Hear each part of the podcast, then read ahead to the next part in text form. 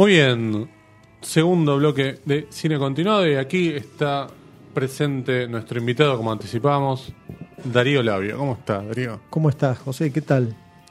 Muy contento de tenerte acá. Bueno, es recíproco. Bien, bien bienvenido, este, Darío, un, un, lujo. Este, queremos empezar a ver cómo, cómo te definirías vos, si es como periodista, historiador, divulgador, ¿Cómo, cómo, en, qué lugar ah, te, sentís más cómodo? Sí, te, hicimos fácil, como la pregunta de la que, etiqueta. Hay que definirse. No, soy un ciudadano convencional que paga sus impuestos y que hace lo que vino a hacer la mayoría de la gente a este mundo, a cumplir sus sueños. Pero haces un poco más, digo, por el cine, por ah, divulgación de cierto cine. Se hace lo que se puede.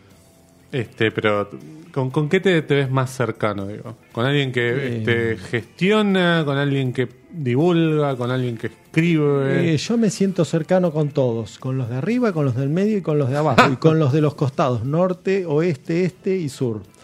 Y bueno, a veces, em, como te decía antes, hacer las cosas en este país requiere que uno no pueda estar en el perímetro de comodidad. Entonces, de la parte creativa o de la parte de redacción, a veces uno, o la mayoría de las veces, tiene que salir a pisar la calle. Y bueno, eso también es muy nutritivo porque nos hace ver la realidad en la cual estamos y a la vez nos permite tener contacto directo con los puntos de venta. Y bueno, una cosa lleva a la otra y entre las dos van llevando el producto y la publicación y las publicaciones a través del tiempo. Exacto, porque vamos a decirle a la gente, Sos el editor y creador también, ¿no? De cineficción. Sí, junto con todos los que colaboran ahí y junto con Juan Moyano eh, y el comité de supremos de la redacción, que bueno, desde hace, desde el 2014 ya llevamos sacados en 12 números de una revista que tiene ilustradores, que tiene columnistas de varios países. Sí, la calidad es fantástica. Y que llega a esos países.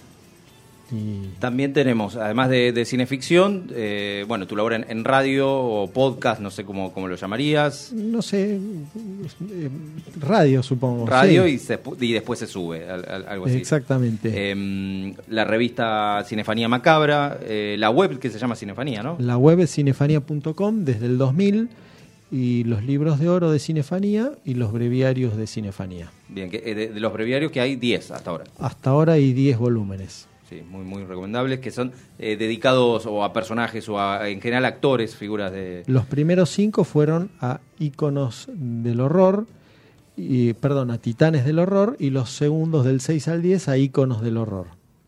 Me gusta esa distinción, titanes e íconos. Sí, son rótulos. Sí. Eh, titanes son los actores que se identificaron con el género, los actores que sacrificaron sus carreras para identificarse con un género e inmortalizarse en el séptimo arte vinculados a ese género. Claro. Y los íconos son figuras que vienen de la literatura y que se han hecho conocidas o se han hecho populares a través del cine. Sí, leyendas. Este, claro. Eh, en estos eh, titanes que mencionaste, las figuras masculinas serán siete. ¿Cuántos son en total? A ver. Bueno, es discutible eso. Sí, Yo desde, eso es lo lindo, creo. En el momento que saqué esos cinco volúmenes, no, no, tenés que sacar uno de Christopher Lee. Y como en la revista habíamos dedicado un número con Christopher Lee en la tapa, yo em, me pareció eh, abusar, no quería abusar y después uno saca algo de Christopher Lee y van a decir, ah, está robando con Christopher Lee. Entonces me pareció prudente dejarlo que descanse un poco a Christopher Lee y guardarlo para una próxima... Eh, titanes puede seguir habiendo Titanes, entonces lo, lo, dejamos ahí guardado. Pero esos primeros cinco me parecieron por orden de llegada, Lon Chaney, Bela Lugosi, Boris Karloff, Vincent Price y Peter Cushing son los indiscutibles. Después se pueden agregar Christopher Lee, se pueden agregar Lionel Atwill y George Zuko, se pueden agregar Lon Chaney Jr., John Carradine y bueno, se pueden seguir agregando, pero los primeros cinco me parecían indiscutibles. Hay gente que dice que Lon Chaney Jr. es el mejor actor de la historia del cine, digamos. porque, nada, hacía todo un trabajo artesanal de él incluso pintarse, él incluso, digamos, este hablemos construir de, su, su hablemos propio de él, personaje. hablemos de él. Yo al principio tenía la percepción de que el máximo era Boris y Lon estaba en un tercer lugar. Por, eh, eso es lo que- la, la apariencia. Pero cuando vos te pones a investigar y a leer opiniones eruditas de estudiosos, Boris, la última película que hizo para un estudio grande fue en el 53. De ahí en adelante se tuvo que manejar, o su agente tuvo que manejar su carrera a través de estudios no tan grandes. AIP, producciones independientes, AIP, algún trabajo en Italia, en España, telefilm, en México. Algún telefilm. Eh, lógico, Sí. invitado en un montón de series, pero no volvió a los mayors. Claro. Bela Lugosi, su último trabajo fue del 48 para Universal y después tuvo que arreglárselas como pudo. Pero Lon siguió trabajando y siguió trabajando y si, seguían Paramount lo seguía eh, pidiendo como actor de carácter, trabaja en eh, a la hora señalada, High Noon, sí. Claro. Sí, sí. trabaja en los años a mediados de los años 60 sigue trabajando en westerns para Paramount con lo cual es discutible o sea la percepción no los ve a través de sus películas más grandes pero en la industria a través de los años Lon siguió teniendo circulación entre las mayors Claro, claro. Sí, es un buen punto de vista. Sí. Sí. Eh, de todos modos, sí, yo creo que es Boris el, el- el número uno, pero por el trabajo plasmado en, en pantalla. Eh, incluso cuando ya está grande, en papeles como Comedy of Terrors, que es, es mínimo y Sí. es extraordinario. Eh, Sí, sí, sí, eh, la sí. película Black Sabbath, eh, bueno, Targets, la verdad que tiene, tiene grandes. Sí, Sí, eso claro. es indiscutible. Hoy eh, uno percibe una sensibilidad o una, un amor por el detalle que, bueno, lo tenía, él lo tenía eh, impreso, lo tenía enquistado en el ADN. Claro, está esa pelea que, bueno, que tuvieron ellos, digamos, Bela Lugosi y Boris Karloff. Boris Karloff termina siendo Target como su última película y la última de Bela Lugosi es una con Ed Wood. Entonces, medio que se mide también por el final de cada uno, digamos. Hay Que es un poco hay- injusto también. Hay una ambivalencia, una más que nada una ambivalencia es una, un matiz interesante. Porque ustedes lo vieron en la película Tim Burton, cuando él filma esa escena en La novia del monstruo, Sí. cuando cortan, aplauden todos porque la escena había sido muy Muy intensa emocionalmente, muy intensa sí. emocionalmente.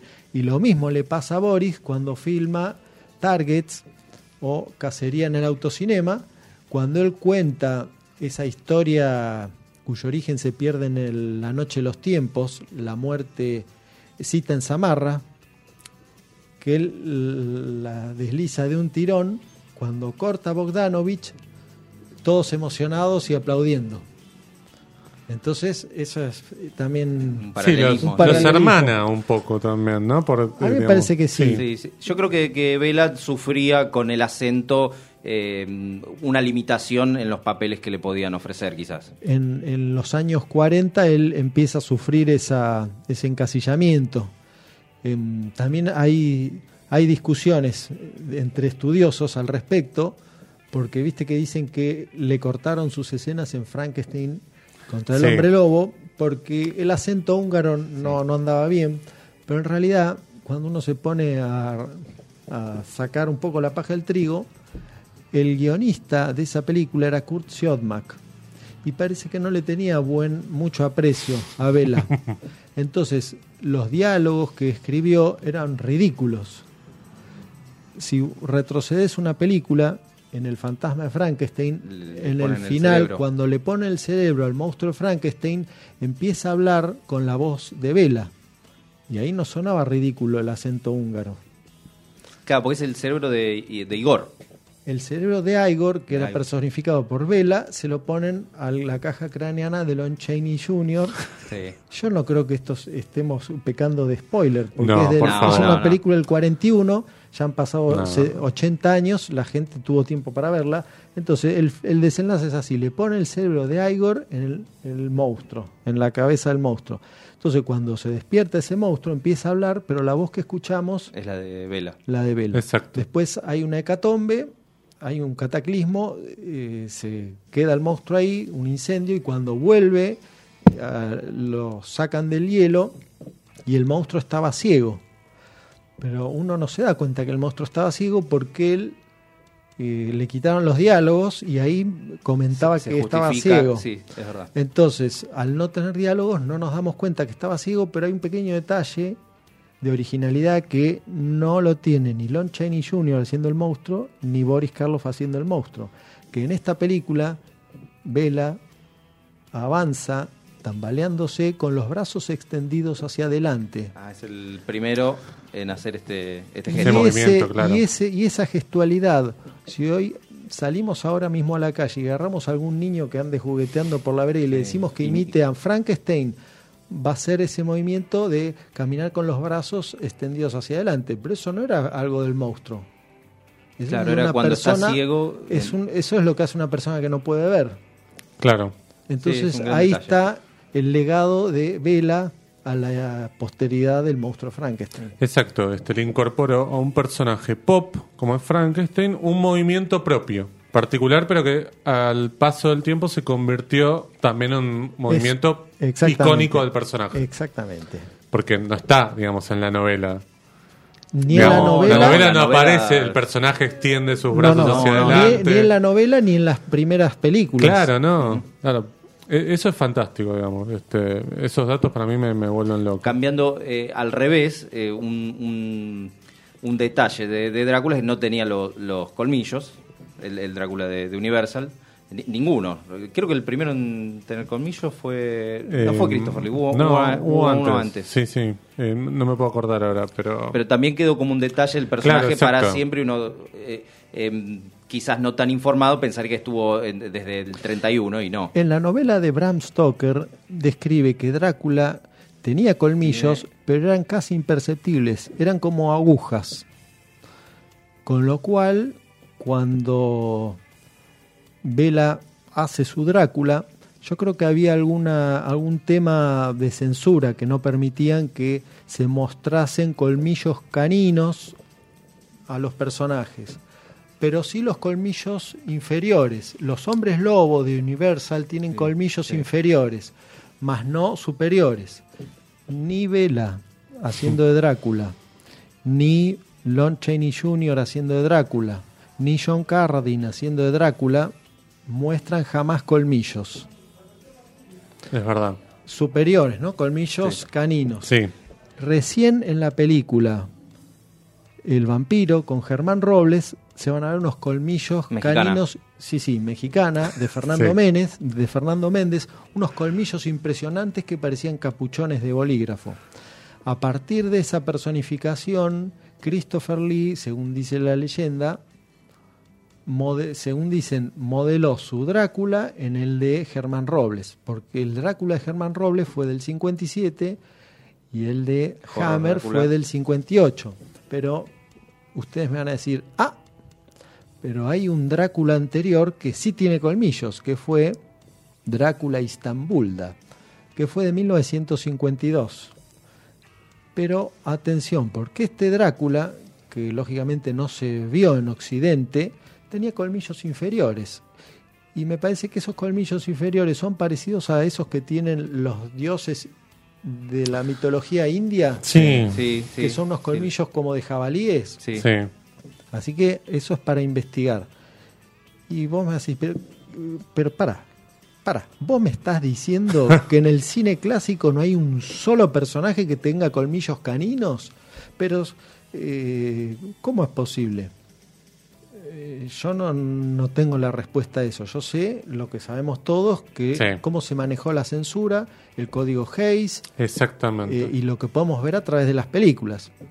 Pero colmillos superiores eh, eh, son muy, muy, muy raros. Y Nosferatu tenía colmillos, Eran paletas. eran las paletas, eran colmillos, eh, eh, no eran caninos, eran incisivos. Sí. Y son, viste, muy, muy raros esos colmillos. Esos colmillos se le ocurrieron a Max Schreck, que fue el actor que se autocaracterizó como, como Drácula. Hizo Sí. una cosa eh, sui generis, porque no, hizo algo sobre lo que no había nada. Es muy interesante La sombra del vampiro, que es una película que cuenta un poco ficcionalizada, una parte, pero otra parte a partir de estas historias orales y, este, reconstrucciones históricas sobre la filmación de Nosferatu. Eh, está producida por Nicolas Cage esa película, este, una película bastante interesante con un gran Willem Dafoe para mí, este, que interpreta a Max Shen, digamos. Este, y John Malkovich hace de eh, Murnau, este, que también está es- está más exagerado, me parece, John Malkovich de Murnau que eh, Willem Dafoe de Está más de contenido, Max. ¿no? Sí, claro, sí, sí. exacto. Em, ¿Vieron el Drácula mexicano que hizo a la par Universal este, Sí. para llegar al, al mercado latinoamericano o al mercado hispanoamericano? El Drácula de Villarías. Sí. Sí, sí, claro. Eso Es de- fantástico, digamos, por una cuestión de verla hoy, digamos. En su momento no sé lo, lo que debe haber sucedido. Bueno, en su momento nuestro país, al igual que España y toda Latinoamérica, no vio el Drácula de Bela Lugosi. Claro, Vio ese Drácula, porque todavía no- nos estamos retrayendo a una época en la cual todavía no se había inventado el subtitulado. Entonces, eh, bueno, en el cine silente no hay problema porque la gente lee los diálogos y van intercambiados con cartones en español. Claro. Pero, ¿Qué hacer con el cine sonoro? Durante unos meses se estrenan películas que no vienen eh, subtituladas. Claro, sí, ni doblada, sí. Entonces, bueno, aquí tienen la nueva película. Pero, imagínense, imagine- o sea, hoy en el 2022 la reticencia que hay para ver películas en idioma original sin subtítulos, o sea, uno lo hace, eh, en el caso que no haya posibilidad, bueno, la veo y voy en- viendo qué es lo que como Antonio Banderas en 13 Guerreros, que viéndolos Es charlar aprende, momento. aprende el idioma. Pero en 1930, o en 29, 30 y 31, Hollywood empezó a idear una manera de suplir la ausencia de subtítulos, porque no sabían, nadie se había puesto a pensar que podía hacer subtítulos, haciendo películas en diversos idiomas. Laurel y Hardy tienen tal vez uno de los récords porque una película la filman cuatro veces. De bote en bote la hacen Laurel Hardy hablando en inglés y después con un elenco hispano la hacen hablando por fonética en español y lo mismo con un elenco francés hablando por fonética y lo mismo con un elenco italiano. Y así era una cosa de locos así los artistas hubieran eh, pedido viste el recambio hasta que fíjate cuando estrenan Drácula que es a principios del 31 hacen una versión en español pero cuando estrenan Frankenstein ya no o sea esa dura unos, un año un, menos de un año la, la cosa de hacer películas en, en, en español Claro.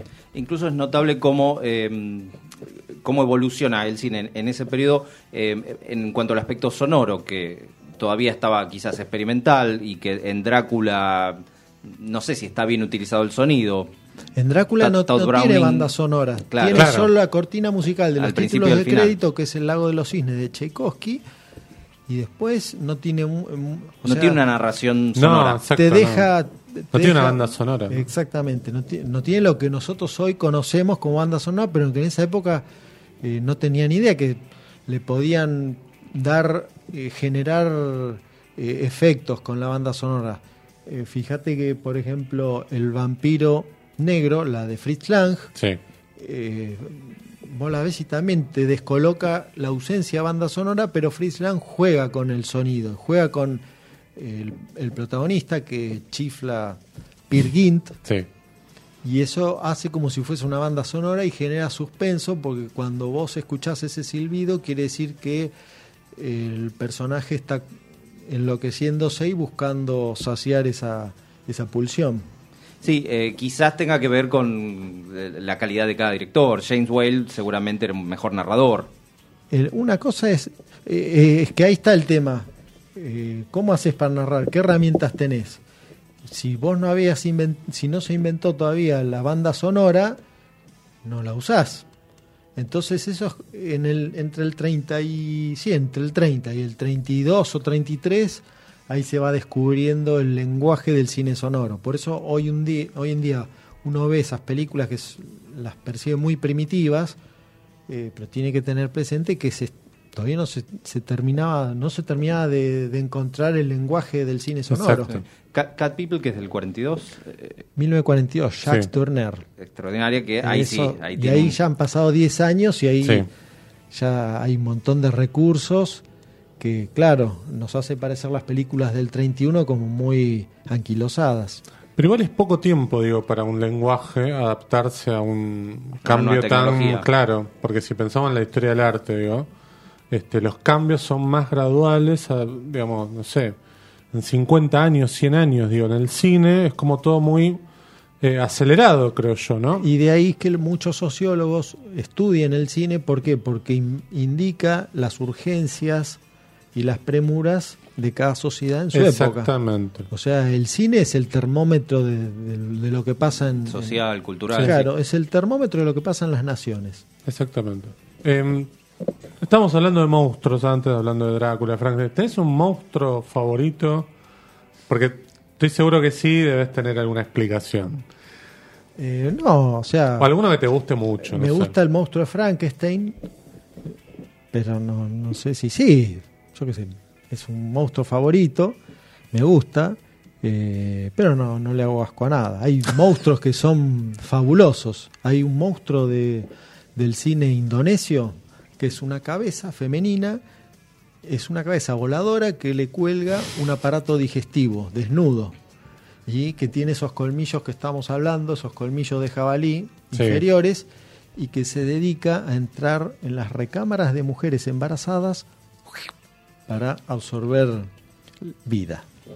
Eso es Impresionante. ¿De qué película es? Perdón. Hay unas películas, pero no, no podría, no vine preparado. Tendría que haber Ah, está traído bien, está bien, está bien. mi ejemplar de, eh, de Pete Toombs del libro Mundo Macabro. Para, ahí están todas, es- todas eh, por escrito. Unas- Impresionante. son películas de los años 60 en adelante que son, viste, para abrir los ojos como platos. Eh, Darío, ¿tuviste alguna, mm, en, en- en tu formación, como más como espectador, eh, alguna e- epifanía que viste alguna película y dijiste, después de ver esto quiero dedicarme al, al terror, eh, Bueno. a- alguna que te haya cambiado? En el año 1990, los premios Oscar se cumpl- cumplían, creo que 50 años, ahora no me acuerdo bien, pero había un aniversario. Entonces, ¿qué hace la academia? Manda emisarios a Londres, a París, no sé a qué otra ciudad, y a Buenos Aires. A Charlton Heston. Charlton Heston. Charlton Heston viene a la Argentina para entregar un premio Oscar o dos premios y esa ceremonia se iba a hacer en el Teatro Colón y junto a Charlton Norma Leandro. Entonces, hasta ahí las noticias.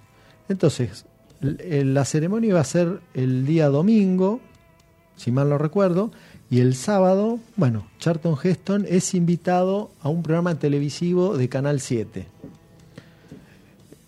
te, aporto un, un dato que, bueno, yo en esa época tenía, era joven, era un niño y veía películas por televisión junto a mi abuela.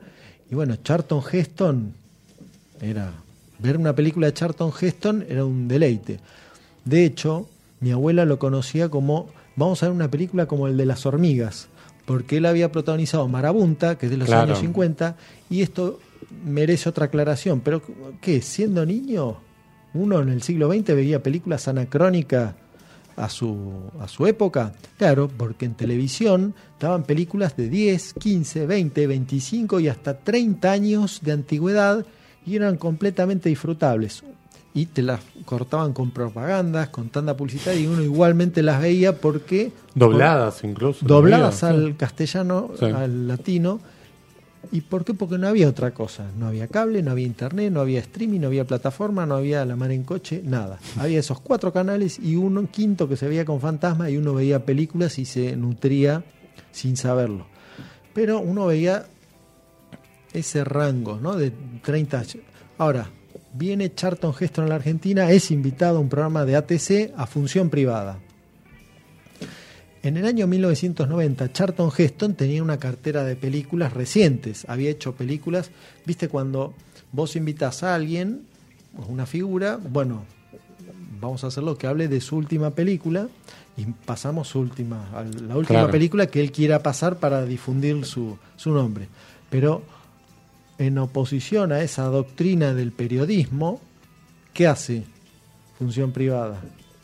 Carlos Morelli y Rómulo Berruti. Pasan la primera película de Charlton Heston, la primera película eh, comercial de Charlton Heston de 1950. De 40 no- años tenía la 40 años atrás y en blanco y negro, que es eh, Dark City. Una película tiene el mismo título que la película famosa Dark Sí. City, pero se llamó El Vengador Invisible. Es un film noir de William Dieterly. Pasan una película que esta película yo nunca la había visto, entonces vamos a ver de qué trata. Una película vieja, blanco y negro, vieja, y cuando termina la película yo me doy cuenta que la he disfrutado y me- eso me abre los ojos. ¿A qué me abre los ojos? A que pueda haber cine más allá de nuestro perímetro de comodidad de estrenos o de películas recientes. Puede haber cine valioso y muy interesante. Entonces, gracias a esta concatenación de cosas, de variables, viste, eh, increíbles que venía Charlton Heston, que ya estaba viejo y que había protagonizado eh, Los Diez Mandamientos, Ben-Hur. Ben-Hur, Planeta de los simios. El Planeta de los Simios. La Última Esperanza, Cuando el Destino nos alcance, Sido vivo. eh, Cartoon, un montón de películas en colores y modernas. Ellos tienen la, el y ese, ese pequeño eh, esa pequeña misión me hizo ver que est- este cine viejo, eh, amojamado, eh, apolillado, es muy interesante y hay que empezar a verlo.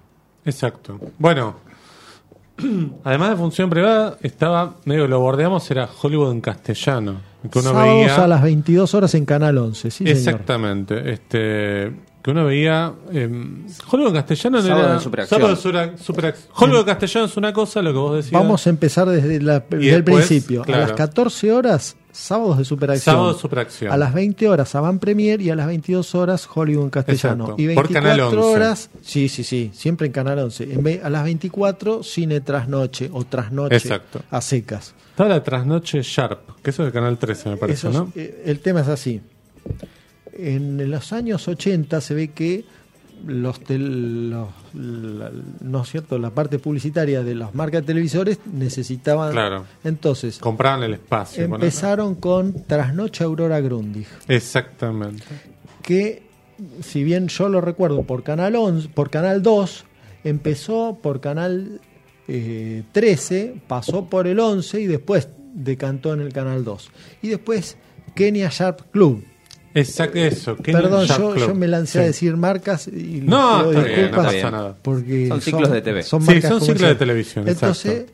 una cosa de locos. A las 12 de la noche, trasnoche Aurora Grundig, y veías dos o tres películas, y lo mismo Kenya Sharp Club, presentadas por Pedro Dizán, y otros, una o dos películas, y usualmente en la trasnoche a veces pasaban cosas repetidas, pero otras veces pasaban películas que no podían dar en otros horarios. Entonces Claro. uno se sorprendía a sí mismo viendo películas que décadas más tarde serían catalogadas como Greenhouse. Exactamente. O sea, películas sórdidas de los cines de los 70. Claro, lo fantástico era que esto que para mí es lo, lo primordial de todo lo que hablaste, que es que uno podía ver películas anacrónicas al tiempo que uno este, vive, digamos, no desesperarse porque, che, pero esta película tiene 10 años, esta película del año pasado, esta película no es nueva. Esto que ahora yo la verdad que escucho y me, da como pena cuando se dice, che, esta película es vieja y vos vas a ver el año y tiene 10 años la película, no es una película vieja. Digo, es una película que deberíamos estar como haciendo un periodo de decantación, de, pensan, de pensarla, digo, tiene 10 años. Digo, eh, porque esta idea de que el cine se filma para el futuro, digo, y yo creo que lo entendieron muy bien desde el cine mudo hasta el cine clásico. Uno puede ver prácticamente toda la historia del cine con esos dos periodos, digo. No estoy diciendo que después de eso no pasó nada, no, por supuesto que sí. Pero Hollywood en castellano y Sábado Superacción nos permitían ver de manera concatenada películas de diferentes géneros, de diferentes épocas, sin que nos estuviéramos preguntando, che, esto, no sé, este es Spaghetti Western, ¿no? Claro, y diferentes países Claro, también, sí. exacto, digo, y nada, no, no, no, no había como una especie de urgencia de, che, esto es viejo, esto no sé qué, digo, eran películas que uno las disfrutaba por las historias, después, bueno, depende de la curiosidad de cada uno, eso te llevaba a seguir viendo o ir entrando a diferentes mundos, ¿no? Me parece como fantástico toda la educación que generaron esos ciclos televisivos. Esos ciclos, a esos ciclos televisivos le debemos las generaciones del siglo XX el haber sido cinéfilos. Y sí, Sí. yo creo que sí, los que tenemos más o menos de esta edad, 30, 40, 30. 30 y pico, digamos, la década del 30, digo. Este, No, pero acá No, es pero- verdad, con, con José, ya eh, que nos consideramos viejos, teníamos em, esa curiosidad eh, eh, de cuando éramos adolescentes de tener que movilizarse para encontrar un cine diferente. Y hoy que está todo disponible, quizá con dos o tres clips, ¿es mejor o es peor? No, no, no sé qué, postura tomar con, con respecto a eso. Em, Sherlock Holmes dice, no hay nada nuevo bajo el sol. O sea, y el Señor dice, no se puede tener lo mejor de este mundo y lo mejor de este otro mundo.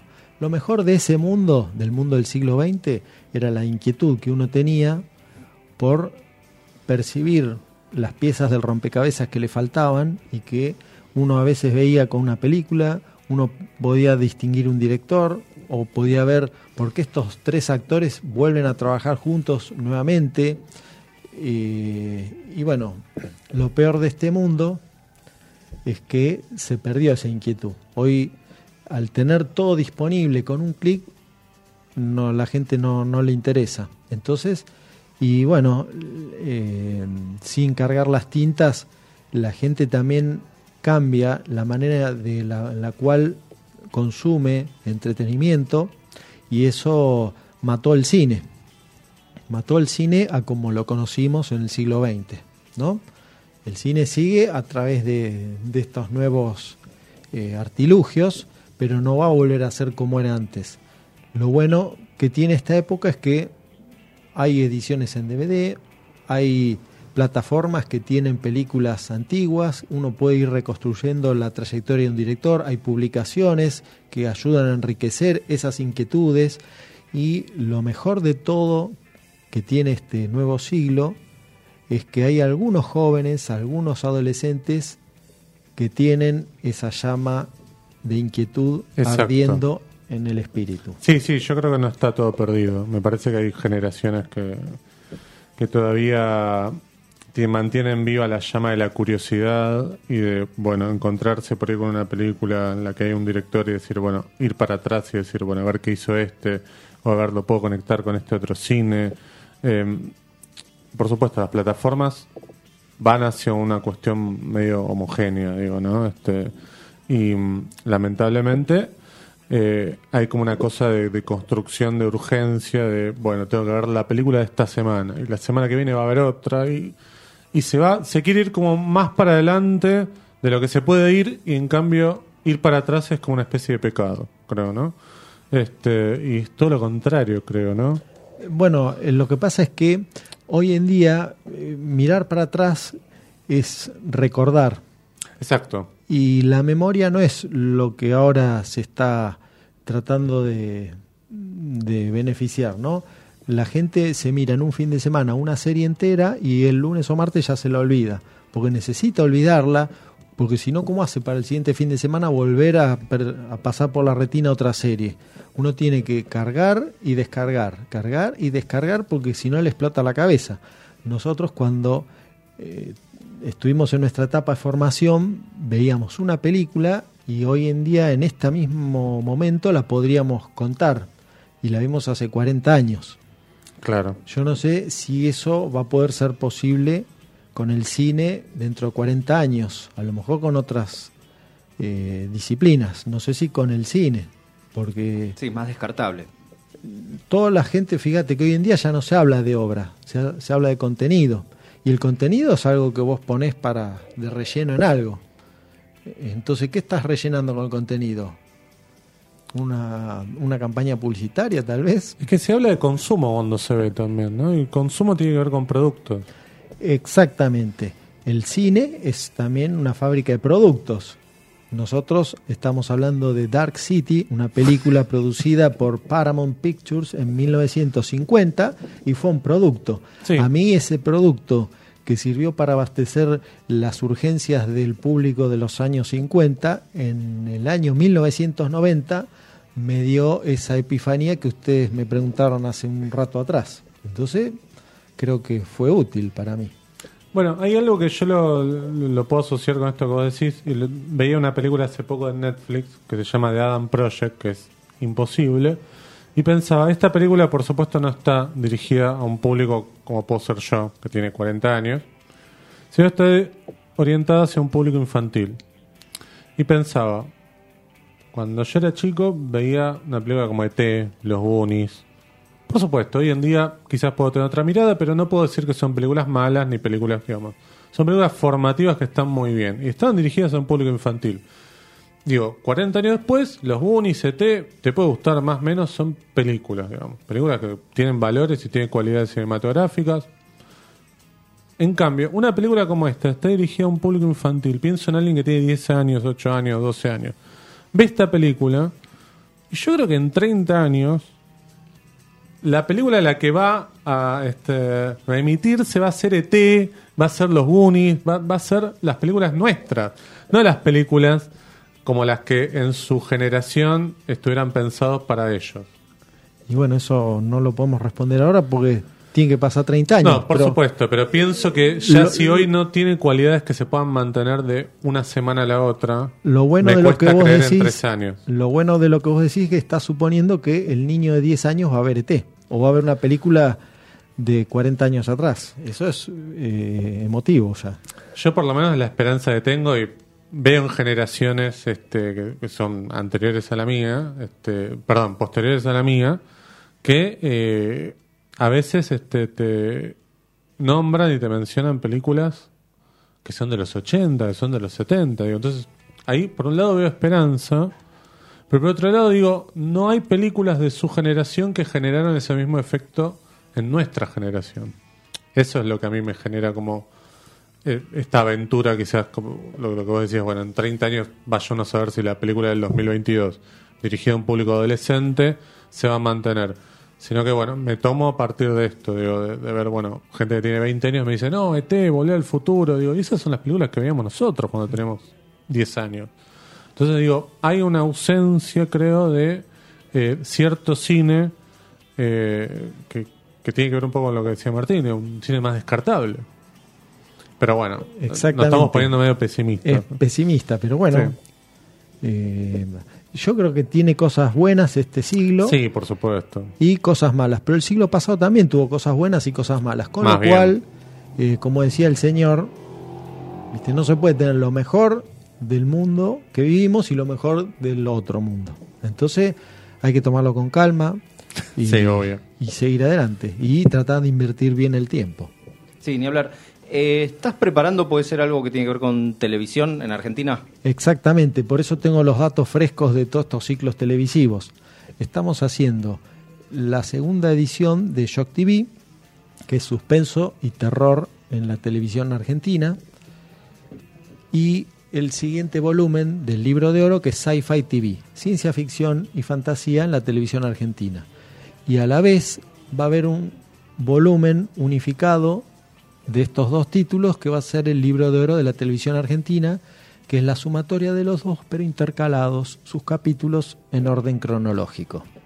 Impresionante. Ya lo quiero ver. Sí, sí. Eh, supongo que habrá mucho de Iván Ismenta, por ejemplo. Y sí. Eh, sí, sí, en Shock TV, Ibáñez Menta es eh, a, a nivel de Argentina. El tema es que el libro también incluye series extranjeras que se vieron por televisión argentina. Con Ah, lo cual, con lo cual eh, Ibáñez Menta también tiene que competir con, y Cerrador.